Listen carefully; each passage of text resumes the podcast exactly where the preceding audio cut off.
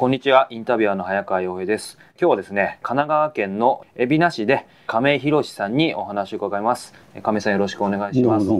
亀井さんは、えー、と1932年、えー6月17日生まれということで今81歳でそうですねいらっしゃいますね。で、えー、と今はそうすると海老名にお住まいでということであのね今冒頭実はここのインタビューさせていただく前にあの車でわざわざ迎えに来ていただいて、その途中でね亀井さんがやってらっしゃる古書店古書店のね海老名平和消防海老名廃業書房これ何年ぐらい今？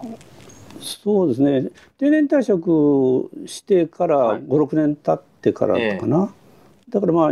やりだしてからは78年になりますね。そうなんですね、えそう先ほどねあの、うんヘビ海老名平和消防もちょっと見させていただいて、またその辺のお話も後で聞ければと思ってるんですけども、早速なんですけども、うん今回この「戦争の記憶」というインタビューで、やはりそのまあ1945年の前後からやはりうんいろいろお話を伺いたいと思うんですけど、うん戦争のきまさに記憶っていうところで、うん亀井さんご自身が今ふと一番最初に思い出すっていうとどういうところどういう状況を思い出しますね。ちょっと私なんかが私が生まれたのはねさっきも言いましたようにあの昭和7年ですからね、はい。ですから生まれあのいわゆる満州事変がね、はい。前の年に始まってるんですよね。えですから、まあ、私の幼年時代、まあ、子供のに乳児期幼児期、はい。まあ、少年期っていうんですかえね、いわゆる15年戦争のね真っ只中ですよね。で戦争終わったのがちょうど中学の1年生の時だったんですよね。ですから本当にあのうんまさにこの戦争の中でね子供時代を過ごしたそういうそういった世代なんですよね。でやっぱり戦争ですから初めからもう戦争とは切っても切れないねそうですそういった中で育った世代ですよね。でしかも私なんかはね非常に貴重なのはね昭和10、まあ、20年ですねの8月15日に戦争終わりましたね。その時まあ中学1年生ですからね4月に中学に入って8月まではねいわゆるこの当時、まあ、あの中学校なんかでも軍事訓練っていうのをやっていたんですよね。軍事教練っていうんですかね、まあいわば将来兵隊になるための準備訓練みたいなね、はい。まあ、そういったこともね数ヶ月ではありますけれどやっていたんですよね。具体的にどんなことやってたんですか？まあやっぱりあのなんていうんですかね。まあ上級生はみんなあの工場なんかに行ってましたけど1年生2年生はまあ残っていたんですよね。で具体的にはやっぱりあのまさに分裂行進っていうんですかね、うん軍隊が並んで行進しますね。まああいった訓練とかそれからよく記憶してるのはあのタコ壺掘りっていうのをやりましたね。つまりあの敵あの空襲来た時あの敵が空襲来た時にね、まあ、あの逃れるあの生き残れるように自分だけ入る、はい。一応タコがその壺に入るようなね、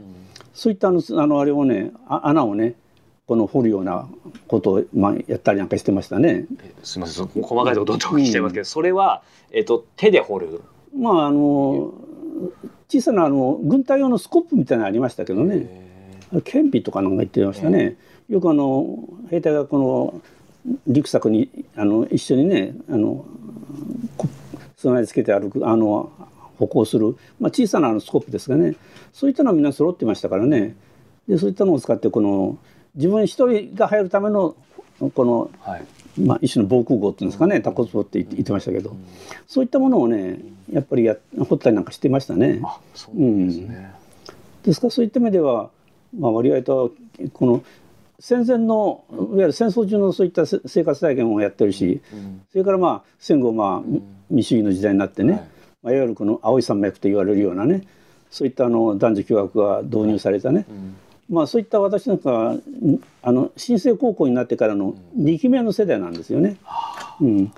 ですから戦前の学校生活も知ってるし、戦後のまあ民主主義の時代のね、生活も知ってるっていうふう両方経験されてんでね必要な世代だっていうふうに思ってるんですよね。それやっぱり今のところをお聞きするともそこからまたお聞きしたいんですけど、うん。まさに両方知ってらっしゃる必要な世代ということで、まあ、今教育のところに少し入りますけど、うん一番違うのってどど何が違いますか？もう全部もう180度違うのかなってなんかイメージはあるんですけど、まあやっぱり戦前の、まあ、中学あの小学校のね高学年まではあの戦争中だったんですけれど、まあ、特に典型的なのはやっぱり日本の歴史なんかね、うん。まあ、当時は国史って言ってましたかな、まあ、それは教わったんですけれど、まあ、それはあの新国日本のね、まあ、天照大神のねあのまあ、時代からまあ何ていうんですかねいわゆるこの日本のこの神話の物語っていうんですかね、神話。そのものが一つの歴史的な事実というような形でね教わっていたわけですからね、はい、そしてまあ天皇崇拝っていうんですかね、まあ、そういった中でこの教わっていましたし、まあ、世界に冠たるあの神の国日本というようなね、まあ、そういった歴史観、まあ、歴史をね徹底的に教わってましたからまさにそうあのやっぱり日本っていうのは非常に優れた国だっていうようなね、うん。そういった思いをやっぱ強く持ってましたね。まさにね、あのー、亀さんご自身もその後ね、後でその話もと思ってますけど、あの実際ご自身も先生になる、法政大学の女子校でね、あのずっと教鞭を取られててっていうことで、やっぱその教育っていうのがいかにその幼い頃、まあ大きくなってからもそうだと思うんですけど。重要性っていうのはすごく感じてらっしゃったと思うんですけど、その今当時まさにおっしゃってたように、いい悪いではなく神の国、まあ、天皇陛下神だっていう、そういうのはその時はもうそういうふうにやっぱり教育があるから、うん、えーと、亀井さんももうそれが普通でそういうものだと思います。ね。そこに疑いを持ってたりあと逆になんか違うなって思ってた子供たちとかっているんですかね、そそそんな視点で見てなかったと思いますけど。ただね子供心にねよく不思議に思ったのはねまあ朝の朝礼っていうのがありますよね学校で。でその時に一斉にね全校生徒があの東の方を向いてねまあ、東方妖拝っていうのをやるんですよね。東方妖拝、うん、天皇陛下のお住まいの宮城に向かってねこの一斉に朝のご挨拶をすると、まあ、それはあのお辞儀の中でも一番その最敬礼というね、うん、最も深々としたお礼をするんですよね。はい、でそれを一斉に全校生徒が東の方を向いてね、うん、やるんですよね。その時にねよく思った思ったのはね、まあ、ちょうど8時前後ですよね。と私子供たちはそういった形であの再敬礼をしてるんだけど、うん、この当時その時ね、まあ、天皇陛下はどういうふうな状態にいるんかなとおそらく朝だからあの便所かなんかに行ってるんじゃないかと。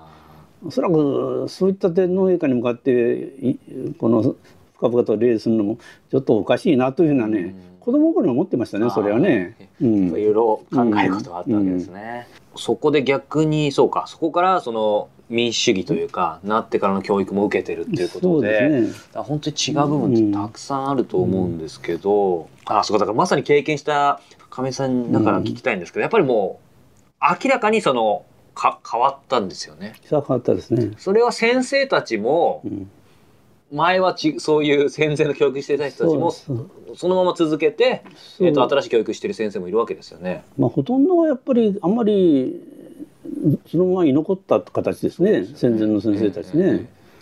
えなんか同じ先生が変わってるのを見てるってことですか、うん、ただ私の場合は小学校の時代からこの中学に移りましたからね、えええ、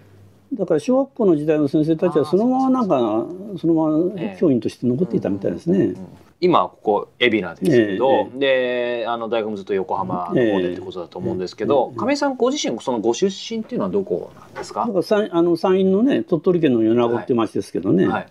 そうするともうそちらで、えーと、えー、つまり当時はそのいわゆる1945年前後はどこに？やっぱり米子にずっといましたね。米子に、えー、だから中学生高校時代高校生まではずっと米子にいましたからね、はい、だから18歳までは米子にいましたね。そうなんですね、えーじゃあその戦後5年間ぐらいまでは米子にいたってことですね。多分13歳ぐらいで迎えられたそうですそうですそうですそうですね、うん、その当時、ね、まあそれこそ僕も米子の状況はすみません勉強不足で全く分からないんですけどどういう感じだったんですかね？まあそうですね。米子っていうのは古い、まあ、商業都市ですからね。またあの山陰の鳥取県の中では、まあ、鳥取が一番大きくて、その次は米子で、3番目は倉吉っていうね町なんですね。で私のうちはねあの米子っていう町のね町であのちょっとした荒物屋っていうんですかね金物店っていうんですかね、はい、そういったのを営んでいたんですよ。あそうなんですか、うん。なんか金物っていくと当時その戦中だとなんかいろいろ出さなきゃいけないとか、うん、なんか作るとかなんかイメージはあるんですけどなんか、うん、ただ持ち物はあの自分のうちであの私物として使っていたものはね、はい、もちろんあの火鉢とかなんとか出しましたけどね、うん、ただあんまりねあの金物で使ったあの作ったの品物はもうななくななかったですね。なかった。うん、つまりあのバケツなんかにしてもね、はい、みんなであの木製のバケツとかね、うん、それからああいうあの洗面器っていうんですかね、うん、あれなんかみんななんか木製で作ったね、うんそういったものはやっぱ売ってましたね。あそれはその当時やっぱりその金属とかは貴重だからなのかもともと当時はそういう結構木で作るのが普通。いやいやもう初めは金属で作っていましたけれどみんなあのほら、うん、武器に使うわけですよすよね。金属はね。ですからその代用と代用としてね、ええ。みんな木製で作るというふうなね、あやっぱりそういうことがあったんですね、まあ代用品代用品という言葉がね非常に流行ってましたけどね、だから私のうちなんかでも商売あの荒物屋やっていたんですけれど、やっぱりそういう木製のバケツなんかが非常に多く並べられていたことを記憶してますね。うん。ご兄弟とか例えばそのご家族とか。私のところはね、まあ、昔はみんなそうだと思うんですけど兄弟多か多くてね7人兄弟なんですよね。はい。で私一番下でしたけどね。あそうなんですね、ご兄弟で例えば、えー、とお兄さんだったりうんお姉さんだったり、ええ。いた感じだと例えばそのやっぱり戦争へ行ってしまったとかその。そうですね。で上さんにあの、まあ、長男が国鉄の勤めていましたけどね当時のね。やっぱり戦争に行きましたね、あええ中国戦線に行きましたね。で次男があのいわゆる当時あの満州に満州であの開拓義勇軍っていうのがありましたよね。あのそういった満州開拓のね、えそれのねまあ幹部って先生っていうんですかね。えはい。そういった形であの行ってましたね満州にね。あそうなんですか、まあ、兄貴は割とあのできてねあの当時まあ米子っていう町では珍しかったと思うんですけれど大学も出ましてね、はい。仙台の東北大学ですけどね、そこの哲学を出まして、ええ。でそこでなんかあの満州開拓にのに共鳴しましてね、えはい。それであのいわゆる少年義勇軍という人たちがたくさん行ったんですけどね、え。まあ、それのいわば指導者っていうんですかね、先生としてまあ行ったんですよね満え州に。あ。そうなんですね、うん、ですから終戦はやっぱり満州で迎えてましたね、次男はね。あ次男はね。それから3番三番目はやっぱり兄貴だったんですけどね、えそれはあの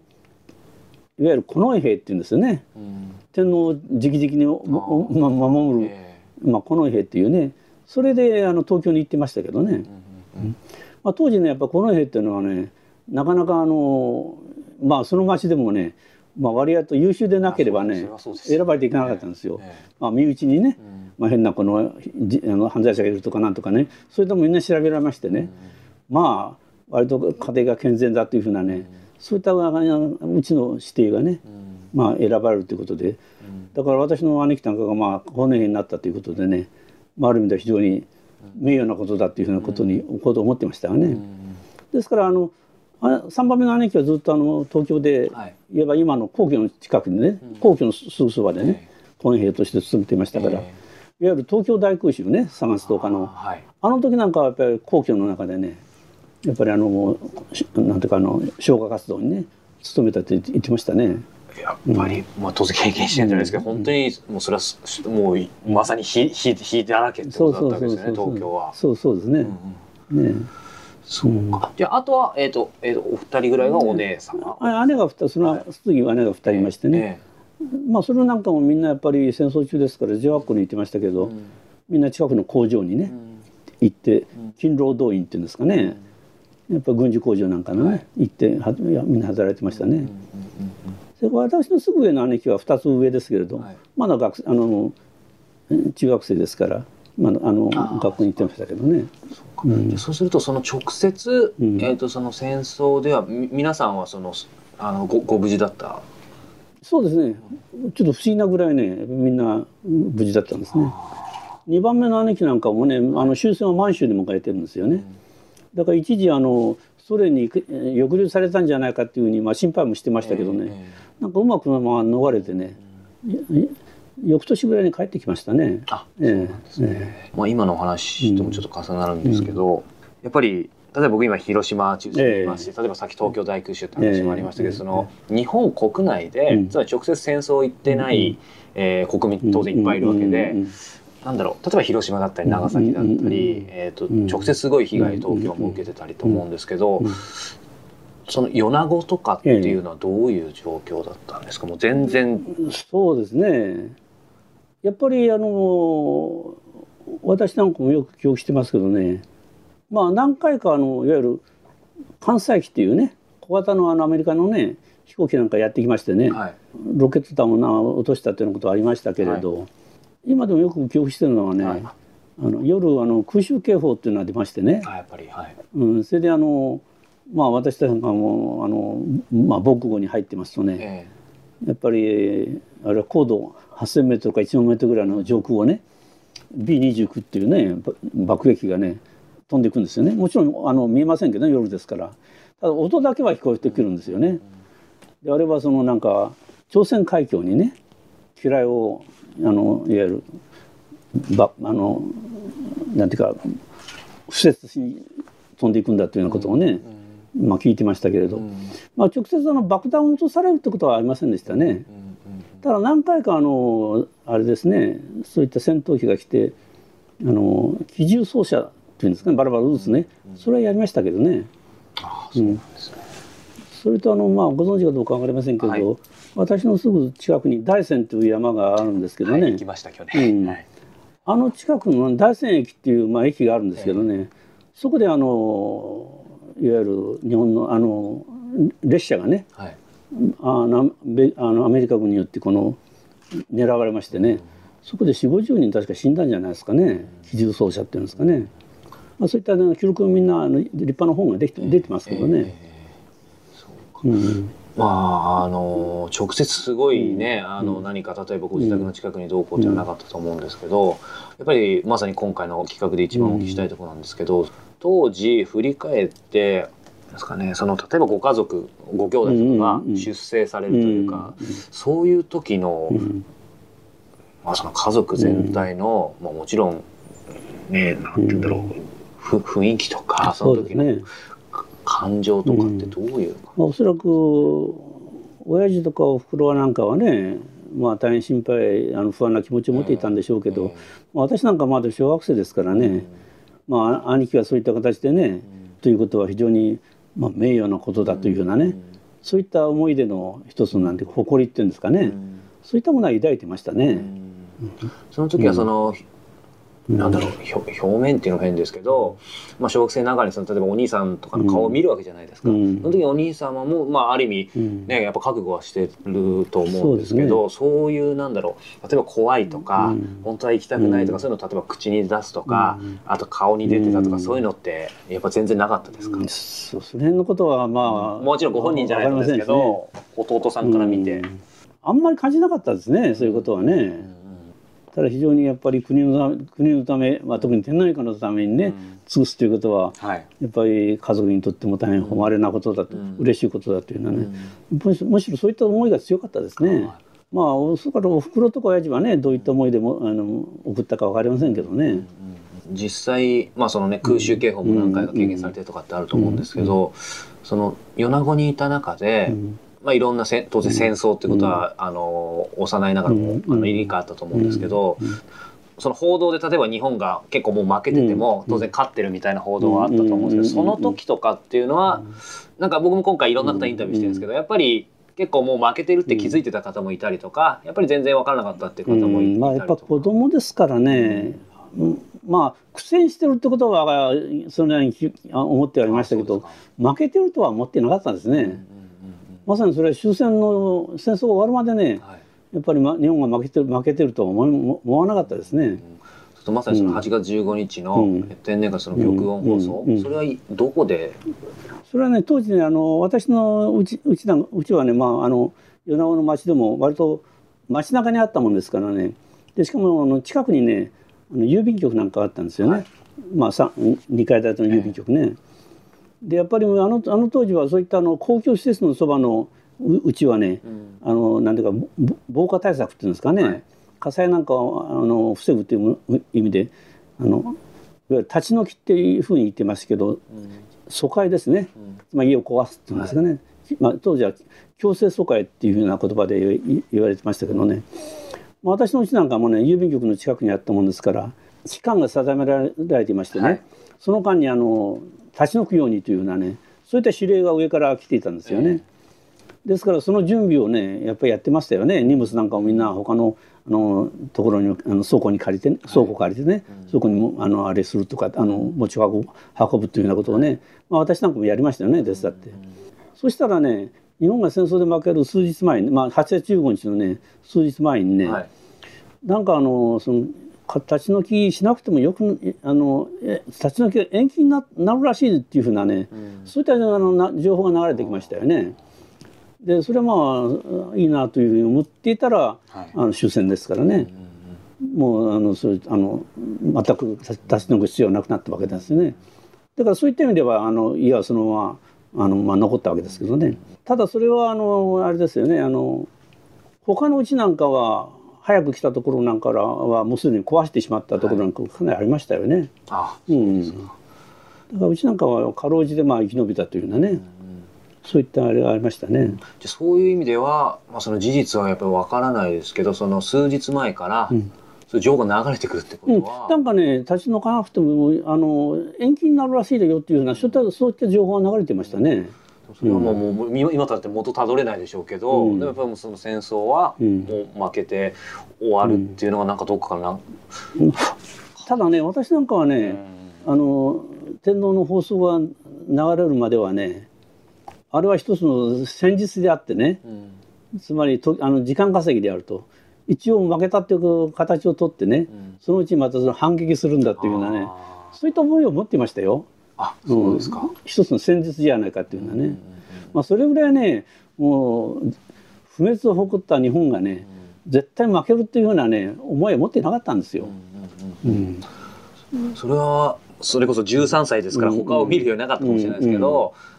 亀さんだけじゃなくて、まあ、少なくとも亀行きはそう,、そういう感じでした。大なり小なりみんなそうじゃないですかね。まあ、中にはね、そうでない思いを持っていた人もいたかも分かりませんけどね、もう大半の日本人がねやっぱり負けるとは思ってなかったんじゃないですかね。天皇の放送が流れるまではね。じゃそういう意味ではその今それも戦術じゃないかって思ったっておっしゃってましたけど、あの僕のやっぱりイメージではよくある映画とかじゃないですけど、その玉音放送の後に、もうみんななんかもうなんだろう、ひ膝をついてとか、あともう逆に力が抜けちゃってとかってあったと思うんですけど、亀さんその時は、うん、あじゃあ終わったっていう感じともちょっと違ってたんですか、うん、いややっぱりあれですよね。あのまああの時ご存知ご存知だと思うんですけど、まあ、夜あの敵の飛行機があの来る時飛んでくる時にね、まあ、明かりを出さないようにということで、ええ、灯火管制っていうのをやっていたんですね。あの光を出さないように、はいはい、でそれは毎日こうやっていたんですよね、ところが8月15日のその天皇の放送以来、うんそういった灯火管制っていうんですかね夜暗くしなくてもいいというふうなことになったんですよね、はい、そういった町内会を通してね、はい、そういったお触れが伝わってきたんですよね。ででその時のやっぱりそしてまあパッと電気がついたね、はい、その明るさっていうのはねやっぱ今でもよく覚えてますけどね、やっぱり戦争のない世の中っていうんですかね、やっぱり平和っていうものがどん。なにいいものであるかっていうことはね、やっぱしみじ感じましたね。うん、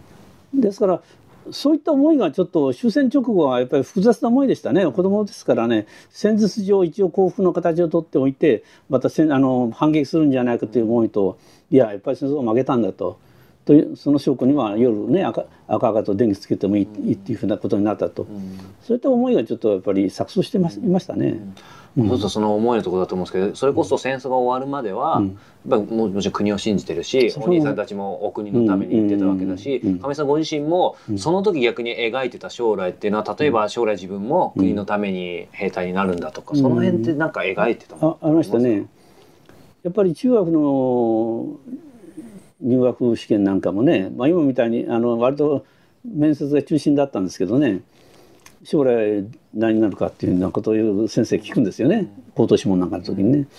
その時私は子供の時からね、まあ、あの家族みんなそうなんですけれどやっぱりうちはあのみんな近眼が近眼なんですよね目が悪いんですよね。ですからおそらく軍人にはなれないだろうと。でそのまあ何て言うかね科学を持ってね学問科学を持ってその国に尽くすというような、まあ、そういった意味でまあ、その軍事兵器を作るね、科学者になりたいなんてことをね、高等諮問の時に言った記憶をよく覚えているんですよね。目が悪いの目が悪いので兵隊にはなれないけれどそういった科学を持ってねあの敵をやっつけるそういった科学者になりたいというようなことをね答えた覚えがあるんですよね。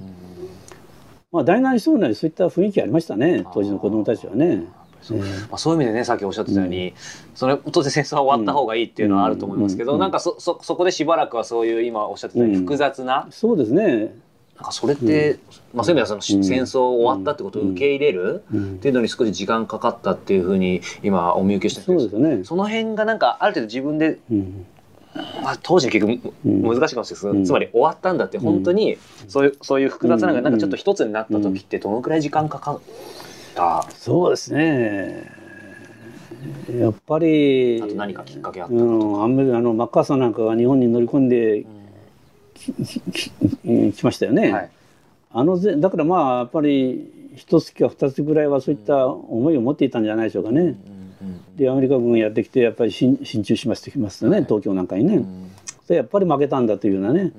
うんまあ、思いをこう実感としてね、まあ、持つというようなことに、まあ、なるわけですから、やっぱり終戦後1か月ぐらいはその辺ね、複雑な思いでしたね錯綜してましたね。まあ、その戦争終わるまでの間っていうのは、うん、さっきの空襲警報とかもありますし、うん、普段その、えっと、学校でそういう、うん、まあ、さっきのタコ相撲でしたっけ、うん、とかいろいろやっていく中で、かみさんご自身の感情っていうかだからその、まあ、日本は勝ってる、あのまあ、苦戦してる勝ってるそれでお国のためにっていう、なんて言うんだろう、わかんないですけど僕はやっぱその戦争ってキーワードだけで、もう毎日もう命の危険を感じて、すごくもう幼いながらにも毎日すごい気がめいるとか。もう死の危険を感じて、夜も眠れなかったとかっていうイメージがあるんですけど、どどうでした？まあ、私のなんかまあなんかやっぱり田舎ですからね。あの、まあ、今でこそ米子も大きくなりましたけどその当時は人口5万ぐらいの小さな町ですからね。でまああの東京大空襲とかいろんなあの空襲を受けてね、ええ、まあ、日本の都市がやられてるってやられたっていうことは聞きましたし、はい、それから大阪なんかで空爆を受けた人たちがね、うん、やっぱり米子の方に帰ってきてあの、うん、編入、えー、中学校なんかに編入してきて。まあ、大阪の話なんかを聞いたことはありますけどね、うん、ただ実感としてはやっぱり田舎ですからね、あんまりそういった危機感っていうんですかね、は持っていまいませんでしたね。でまさか日本がね負けるっていうようなことはまずね描かなかったです。持たなかったですね。ね、鳥取なんでまあ少し近いと思いますけど、うん、そのまあ、広島、うん、8月6日原爆、長崎9日、うん、その当時広島の人たちもそのその時はやっぱり分からなかったとおっしゃってましたけど、まあ、少し離れた米子からどういうふうにその情,、まあ、情報ってやっぱ新聞とか、うん、やっぱりね私さっきも話した話しましたように私の一番上の兄貴がね当時はもう軍軍隊でちょっとあの病気したんかな？それであの軍隊をから退いて、うん、広島の国鉄に勤めていたんですね。でそう当時ねあの広島の鉄道教習所かな、はい、そういうとこあのところがありましてね、うん、まあ、やっぱり学校の鉄道の学校の教師みたいなことをやってたんですよ兄貴はね。で広島の近くに矢野っていうところありますよね。はい、あそこに、まあ、あの結婚してすぐだったかな家庭を持ってで広島まで通っていたんですよね、うん、広島の鉄道の教習所までね。で8月15日の時には広島の駅降りたところであのあの被爆したんですよね。でなんかこの辺があのなんかあのがものすごくこう熱くて振り払ったんだけどなかなかあの治らなかったっていうようなこと言ってましたけどね。でまあそれで広島に行ったってことはもちろん私たち知ってるわけですから、まあ、兄貴はどうなんだろうかっていうような思いは持ったんですけどねただ情報としてはあまり米子の方には伝わってこなかったんですよね。つまりなんか新しい新型爆弾が落ちて、まあ、広島はなんか大変な被害を被ったらしいよっていうふうなねそういった話は伝わって聞いてましたけどね。まさかああいう全市をねこう壊滅的な状態に置くようなねあの被害を被ったというような形ではあまり受け取ってなかったですね。あそうですか、えーまあ、それだけやっぱり情報もあの、あれしてあのあれしてたんです。抑えていたんじゃないでしょうかね。そうですね。えー、えー、そうか、え。ー、実際それで8月15日、先ほどの終戦を迎えてったんだと思うんですけど、結構今回いろんな方のお話ね伺う中で、やっぱり当然その戦時中もちろん辛いし、でも意外とその戦後間もない方がその例えば食料がないとか、そこからがゼロからで大変だったって方もいらっしゃるんですけど、その亀井さん直接のその例えば爆撃を受けたとかないとおっしゃってましたけど当然今のような平和の時代ではなかったわけで、今振り返って。戦前でも戦中でも戦後でもいいんですけども、うん、まあ、その戦争にまつわることで、うん、いや本当にでもこれだけはつ辛かったなというか、うん、もうそれは物質的なことでも精神的なことでもいいんですけど、もしあるとしたらどんなことが？そうですね。ただね一つまあ思い出として持ってるのはね私は小学校の4年生の時にねあの教わったあの担任の先生でね小沢隆明っていう先生がいたんですよね。非常に優秀な先生でしたよね、柔道2段ぐらいかな。うん、で鳥取の師範学校なんか一番で卒業したとかって、まあ、なかなか立派な教師だったですがね、でそれがまあ半年ぐらい私たちを教わってね、うん、であの軍隊に行ったんですよね。はい、で鳥取にそういった連隊っていうのがありまして、はい、まあ、鳥取連隊にあの入営されましてね、で私はおふくろと一緒に訪ねていったこともありますけれど、はい、その後なんかあの満州に行くっていうことでね、うん、それであのその先生が鳥取からあの下関あの下関からあの満州の方に行くんですよね。はい。うん、で山陰線を通ってあの満州に行かれるそうだっていうことでね、はい、あの夜何、まあ、7時か8時ぐらいですわね、うん、あの山陰線をその通過するから、あの小学あの私の学校の生徒たちはねみんなあの鉄道の周辺にいて先生を送ろうじゃないかということでねみんなあの鉄道のなんていうかなあの線にあのそばに待っていたんですよね。だからその参院選通ってきたんですよね。で先生が顔を出すかなと思っていたらねみんなそのブラインダーが閉まってるんですよ。ブラインダーとのあの、ね。でやっぱりあの軍隊が移動するっていうようなことはやっぱり、まあ、秘密っていうんですかね、軍事上のあれであの知らせたくなかったんですよね、上の方では。ですからせっかく先生が顔出して覗いてくれるんだろうと思っていたらもう全然もう、まあ、分からなくてただあのボランティアから流れるあの光がね見えるだけで通過していったんですよね。でその時の思いはねやっぱ印象として非常に残ってますね。いい先生でしたがね。でその後結局その先生は満州からフィリピンに行ってねフィリピンであの切り込み隊の隊長かなんかでね結局まあ死んでしまったんですけどね。22歳ぐらいだったかな。で亡くなったんですよね。先生って言っても若かったってことですね、若かったですよ。ええ。そうか、うん、その思いは非常に強いですよね、うん。そういう意味でそのねご家族はもちろん無事でだと思うんですけど、そういうすごく近近しいというか、方でやっぱりそう,、そういう経験されてるわけですね。まあ、実際ねあのまあ、亀井さんとお呼びしてますけど、亀井先生でもいらっしゃったと思うんですけど、実際あのね法政大学の、えーと女子校科そうそうそう、はい、でもうさ30年ぐらいやってらっしゃったんでしたっけ？もっと。そうですね。35年やってましたかね、はい、で、えーと、それは何を教えてらっしゃる？まあだって社会科ですけどね。あのその辺っていうのはやっぱりそのさっきね冒頭で教育っていう話しましたけど、何か志したというか、まあ、いろんなことがあって、あのだと思うんですけど教育というかそこら辺に思いがあったんですかね。まあね私なんか私初めからねおそらくサラリーマンなんかにはちょっと向かないだろうしまああまりあれじゃなかったんですよね、うん、そう好みじゃなかったんですよね。ですからせいぜいまあ、図書館か学校関係か、うん、そういうようなことしことをまあ希望してたってことはあったんですよね。うん、まあそれがたまたままあね、うん、あの就職できたもんですから、その35年間ね、いたんですけれど。実際ね今その、まあ、ここの古書店の名前も海老名平和書房って出てますし、ここにも社会科学現代史、郷土史、まあ、戦争平和ってキーワードもありますけど、当然その戦争を経験しても、えー、でその後教育者になったとしても、その戦争とは直接タッチしない方もいっぱいいるわけで、うん。そこがそのテーマとして、やっぱり亀井さんが掲げてずっとここまでやってらっしゃるっていうのは何がきっかけとか何が突き動かしてるんですかね？まあやっぱりだんだんとねこの戦争体験者があの亡くなっていきますしね今のあれでしょ？閣僚の、まあ、安倍さんなんかにしてもね、まあ、直接はあんまり戦争体験ないですよね。ですからましてや今の二代あの若い人たちは全く戦争体験がないと。でやっぱりだんだんそういった戦争体験がない人たちが増えてくるってことはね、うん、ある意味では非常に危険なことだしやっぱりそういった若い人たちにねそういった体験をね、まあ、私直接戦争体験はないけれど、まあ、それでも半分ぐらいはいく、あの経験経験したことがあると、はい、でそれを何らかの形でね、まあ、伝えて伝えたいというね、思いは、まあ、根強くあったんですよね。まあ、そういったことからあのでその一番まあそれがまあ如実な形で残っているのは、まあ、広島長崎じゃないかと。はい、でさすまあ、まあ、広島にということでね。まあ、広島をあれあのテーマとして選びましてね、はいうん、毎年まあ広島に行くようになったんですよね、うんうん、せっかくなんでこの昭和史を学ぶ高校生たち、えー、広島研究旅行と昭和史学習、うん、えー、編著で亀井宏さんと書いてありますがこれはどういう本なんですかね？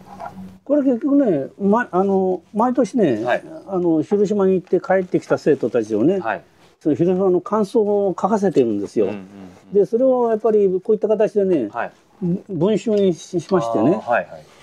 でずっと残しているんですよ、残していたんですよね。でそれをまあ全部ってわけいかないもんですから、その中のまあ比較的ねいいものを選んでね、あの本にして、まあ、出したんですよ。もうだいぶ前になる。もう10年ぐらい前ですかね。そうですね。これあの聞いてる方にも、あの分かるもうお分かりだと思いますけど、うん、あの文字通り、えーと、そのつまり、えーと、亀井さんが法政大学女子校の先生として、えーと、そのご自身の高校の生徒たちに平和学習として毎年広島連れて行って。そうそう。でまあ私の学校は私学なもんですから、うん、いわゆる選択講座っていうのがありましてね、うん、でまあその選択講座の中に昭和の歴史という講座を設けましてね、うん、でそれを選んだ人生徒たちをまあ連れて行ったんですよね。これ当時あの修学旅行ってなかったもんですからね。いわゆる研究旅行っていう形で、えー、あの講座ごとにいろんなところをね奈良京都に行くとかね、うん、そういった形でやっていたもんですから、まあ、私の場合、まあ、広島にっていうことでね。あの当然ここでねその当時の、まあ、高校生今もう結構お母さんになったりとか、もう20年前だ結構ねそうそうもうあの50代ぐらいになってるんですよね。と思うんですけど、そのその方たちが何を感じたかとか、いろんなこと書いてあるんですけども、まあ、まさにその先導する役として上さんずっとこれをもうやられてて、なんかそれで、まあ、まさに教育者として感じたこととかその広島ってこともそうですけど、その逆に伝えた彼女彼,、えー、彼女たちが。がその時にやっぱりこういうこと当然価値あるってことは僕分かるんですけど、実際やられてみて、なんか感じたこととか、その後彼女たちのなんか人生に変わったものが、そうですよね。まあなんか卒業してしまえばねみんなそれぞれ忙しいものですから、そうなかなか交流はありませんけれど、まあやっぱり広島に行った一つの体験がね、あな何らかの形でね、あ生きてるなっていうふうなことをね、まあ例えば年賀状のね端々なんかを通してね、感じることありますね。あ本当ですか。例えば、うん、やっぱり広島の 何ですかね、あのたあの記憶はあの忘れないとかね、それからまあ子どもたちにも時々話したりなんかしていますとかね、うん、まあ、そういったことをちょっと書いてくれてる、うん、くれてる生徒たちもいるんですよね。まあ、当然戦争から68年経って、まさにその時代生きてた亀井さんもそうですし、当時ここに今1995年夏広島とか、うん、93年夏広島ってありますけど、その当時の、えーと、経験したその女子高生だったり、その人の親だったりは、まあ、ひょっとしたらまた戦争を知ってたか知らないかちょっと微妙な年かもしれないですけど、ね。うん、あのつまりですねあのもうどんどん時代変わってきてるわけじゃないですか。ね、実際今見ていて、直接あれですか？今もまさに僕のような戦争を知らない世代とか、まあ、もっと下の世代、今でいう高校生とかと普段触れ合う機会っていうのはやっぱり昔よりは亀さんも減ってるんですか？それは何か定期的にどっかでそういやいやもう全然減ってますね、ほとんどありませんね接触はね。まあなんとなくでもその世の中例えばテレビ新聞見てたり、まあ直接じゃないにしても普段子供たち見ることはあるわけじゃないですか。なんか感じることってありますか？まさにその戦争っていうキーワードを考えた時に。そうですかね。まあ、まあ、まあ、やっぱりシンプルに僕自身も含めてですけど、やっぱ経験してないし、自分の親も、まあ、戦争終わった直後に生まれてるのは直接は経験してないので。やっぱり経験にまさに勝るものないと思うので、もしょうがないと思うんですけど、どんどんやっぱり。当然薄れてるっていうのは、ね、感じるんですけど、それはやはり。亀井さんと。やっぱり感じますよね。どんなところで感じますかっていうのも。まあ、私のとこなんかもね、まあ、孫が三女の子ばっかりですけど。はい上の子がまあ高校3年生それから1年生ですかね、まああんまりそういったこと自体はまあ話題になりませんしね、むしろどっちかというと、今風のね、なんかテレビでキャキャやるような、ああいうものが話題になってきてますしね。いやそれこそやっぱり今回ねこういう企画させていただくと意外とそのお子さんだったりお孫さんも話を聞いたことがなかったおじいちゃんおばあちゃんから。だからすごくありがたいってお話聞いたんですけど実際例えばお孫さんに教えてって言われたりお話したこととかっていうのは今までは、まあ、一緒に住んでるわけじゃないものですからね、えー、あのあれですけれど、まあ、私の場合はさっきも話しましたようにあの、まあ、息子がね、そういったあのカメラマンの仕事やってましてね、ええ、まあ、ベトナムなんかに行ったりなんかするもんですから。まあなんか話してはいるようなんですよね。ですから普通の子供さんよりもいくらかはね、そういった問題に関心を持っているようなんですけれど、まあしかしそう四六時中ね、もちろん、戦争のことばっかり話すわけにはいきませんから、まあ折に触れてちょっとやっぱり話すということは大事なことだと思いますね。ええ、まあ、じゃそれこそね、うん、あの今日どういう形でお役に立てるかわかんないですけど、うん、今日ここでインタビューしたお話もそのお孫さんは全部は知らないこともあるかもしれない。ここでそうほとんど話してないですね。話してないですね。じゃあまあね、何らかの形でねせっかくなんでって思いますけど、ただ私のね広島に行ってまああのあの鉄道に勤めていてね被爆を受けあの被爆を受け,、あの受けた一番上の兄貴ね、あんまり話さなかったですね。自分の体験をね。でいつかあのほら世界あの岩年から出てる「世界」という雑誌がありますよね。はいはい、あれに戦争体験の中に広島の体験をね載せてあの書いて載せてね、うん、なんかあの広あの世界に載ったことはありますがね。そうなんです、ね、でなんか大江健三郎氏が多少なんか批評あの、うん、感想書いてましたけどね。そそれパンフレットで出してましたけどね。ただあんまり話さなかったですね。まあ、兄貴なんかはねあの被爆直後広島に入ってね自分の同僚たちのなんていうか発掘作業っていうんですかね、そういったことをやったようなんですけどね、ほとんど話せなかったですね。うん、まあ、やっぱりそれはね複雑というかね、そうなんですよね。実際こういうお話がかってても、どうその広島の方たちはやっぱり普段そういう例えば語りみたいなことやってても、もう終わった後数日具合悪くなっちゃうとかすごい強烈な体験持ってらっしゃる方やっぱりおっしゃるので。まあ、間違いなく僕も含めて、まあ、知らないので当然かもしれないですけど、どんどんその戦争その体験された方が少なくなっていって、で必然的にその肉声でやっぱり語るものに勝るものないので、そういうことを受けてない人たちが世の中増えていくので、まあ、薄れるっていうのはある意味、ね、あの必然かなと思うんですけどその中でただそのやっぱりまあ、戦争はない方がいいっていうのはこれは100人が100人思うことだと思うんですけど実際今日本世界を見ていて、まあそういう意味でその第一次大戦終わってから見てきて、今日本っていうのは、まあ、直ちに戦争とかってのはもちろんないと思いますけど、良くなってるというか、このままいくとまたなんか、みたいなこととかなんか感じる部分って感じますねやっぱりね。やっぱ国防という言葉が出ると非常に危機感がありますね。必ずなんか国防という言葉がね、やっぱ戦前なんかも非常によく言われたんですよね。国防っていうとそう一般の人として聞いた限りでは、うん、まあそれは国を守るということはいいことじゃないかっていうふうなねそういった思いもあの思いを持ちますからね、うん、ただ国防という名に隠れてまあいわばね侵略していったのが戦前のまあ歴史ですからね、うん、だからそういった意味では、まあ、国防とか最近の入るあの秘密保護法とかね、ああいった言葉を聞くとちょっとなんかね、あ危険な兆候じゃない傾向だなということは思い持ちますね。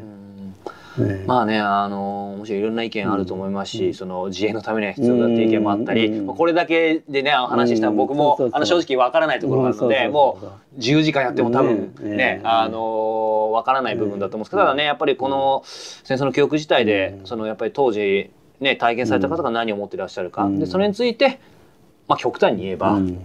その自衛はそれでも必要だとか、うん、あの国防は必要だっていう、うん、そういう、まあ、論議じゃないですけど、それでもないよりはあった方がいいと思っていて、今僕自身の自戒も込めてですけどやっぱ知らない、ね、あと無関心だからその議論にすらならない。だからやっぱこうやってね直接経験されてて、うん。しかもその教育者としてもずっとやってらっしゃったあのうん。亀井さんの話ってすごく貴重なんですけど、今あんまりそういった難しい問題は避けて通るというふうな風潮がありますからね、うんうんそれは非常に危険なことだと思いますよね。ただね私ねあの日本が負けた直後のねやっぱ驚きがね2つあるんですよ。で1つはねまあ新国日本がね負けたっていうねつまり驚きね。それは一つとねもう一つはね、あの時代にねそういった戦争に反対した人たちもいたんだっていうことをね、うん。でまあみんな牢軍ぶち込まれていたんですけどね。あはいまあ、数少ないんですけれど、そういった人たちもいたというね、まあ、驚きですね、それはやっぱりね今でも強烈な驚きとして持ってますね、そのそれこそ周りでもいました、まあ、少ないっていうことであればその米子でも戦争いましたね。いましたけれどねもううんみんなあのなんていうかあれは変わり者だというふうなやっぱりそういうふうに。ね形で見られてましたね、うんでもまあそれもまたいろいろね論議あるでしょうけど、うん。でもやっぱ考え方によってはすごく勇気のある人たちで、うん。ねまあ、一番怖いのはもちろん議議論した上でどうこうってありますけどやっぱ無関心が一番政治もそうでしょうけど。そうか。これ現実的にまあそれこそこれだけでも絶対結論出ないと思いますけど、戦争体験されたね、まあ、体験というかその時代生きた亀井さんからそのやっぱり平和とか、まあ、まさにこの平和戦争ってキーワードがありますけど、うん。まあ完全に戦争をゼロにできるっていうのは難しいかもしれないですけど、そういうためにその大切なこと必要なこと。でこれやっぱり聞いてる方って、うん。と僕今33なんですけど、子供いますけど、うん。うん。これあのいい意味でですけど、うん。このインターネットと地球が続く限り、うん。この肉声って僕たちがいなくなっても、うん。そのこれまだ生まれてもない人たちも聞いてもらえると思うんですよ。そうですね。そこの人たちに対してその、やっぱりまさに実体験してる。亀井さん。そしてそのある意味、うんまあ、教育者というか、うん。まあ、け研究者って言っていいか分かんないですけど実際いろんな方広島行ったりとか見てきて、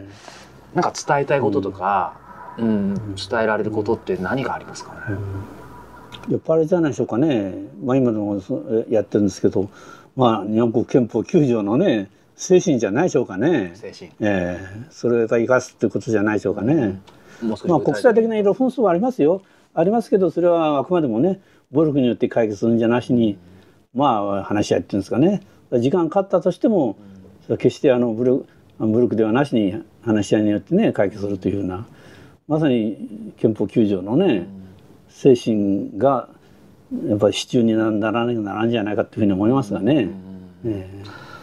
最近ねあの、僕も聞いてて今やっぱり読まなきゃなと思うんですが、改めて結構その憲法9条を、が本本出てますよね。ね。結構やっぱりいろいろ考えなきゃいけないから、うんそうか今思い出しましたけど高校生かなんかの時って、あの憲法暗記させられましたね、そうですよね。いいか、まあ、暗記がいいか悪いかはあるけど、まあでも受験のためにはねうん。でもそのくらいでも憲法を大事にっていうことを、まあ、暗記がどうかはありますけど、でもあったけど全然忘れちゃってるな。そうですよね。恥ずかしながら、うん。うん。あんまり暗記はね身につかないですよね。そうですね、でまあそういう意味でねその、まあ、今回の企画そうですけど憲法もそうだし平和戦争もそうですけど、うんとにかく、まあ、いろんな意見あっていいと思うんですけどまず考えて知らないと。そうそうそうそう。うんなのでね本当にね、今日お忙しい中あの亀井さんにお話伺いましたけど、もう責任持ってこれをあの世の中に伝えたいと思いますので、やっぱりむむ無知っていうことが一番危険ですよね。本当そう思います。でやっぱり戦前のね日本人っていうのは大半がやっぱりそういった政治的な問題についてはね、まあ無関心ではなかったかもわからんけど、まず日常的に議論するということはなかったですよね。だから逆にあの、うん。ぼ僕らだけじゃなかったなかったですよね。まあ、いわゆる床屋談義って言われるそういった形での議論はあったかもわかりませんけどね、まあ、それましてやその女の人なんかはね国民の大半を占めてる女の人人はそういった政治なんかについてはね口を挟むんじゃないっていうふうなね時代でしたからね。挟めなかったし、だからその無知だったか挟めなかったかっていうところはどっちがどっちってあるかもしれないけど、まあ、結果としてはあの意図的じゃないにしてもうん。無知だったってことですよね、知らなかった。そうですね。だからまあお上の言うがままにね従うというようなねまあ、そういった意味でまあ非常にせんち違いを感じますよね戦前と戦後のね。知ることはちゃんと望みはできるわけですからね。全部知れないにしてもそうそうもうこうやって僕みたいにやっぱり昔はありえないですよね、うん。そのゼロからですけど、うん。やっぱりこういううん。ねいろんなインタビューとか形を変えてこういろんな方にお話聞けるわけですから、ただああいった最近もななっておりますその秘密保護法なんていうね。ああいったのが通るとね。やっぱりちょっとね言いたいことを言えなくなるっていうかね。あその名前自体がいつの時代ってうんそうそうそうそうねあるんですよね市内時報じゃないですけど、うんなんかそういう感じその。並びを感じますよね。ねわかりました。じゃあやっぱりまずはね、そのまあ今回もそうですけど、その知ること伝えること、そうですねそしてまずやはりね最後にキーワードでいただいたやっぱりその憲法9条、いろんな考えがあるにしても、うんまず改めてやっぱり読み直すこと、わそうね。かりました。うんまあ本当にねあのうん亀さんもいつまでもあのお元気でいてください。はい。ということで今日は神奈川県海老名市の亀井博さんにお話を伺いました。亀井さんありがとうございましたいやいや。どうもどうも。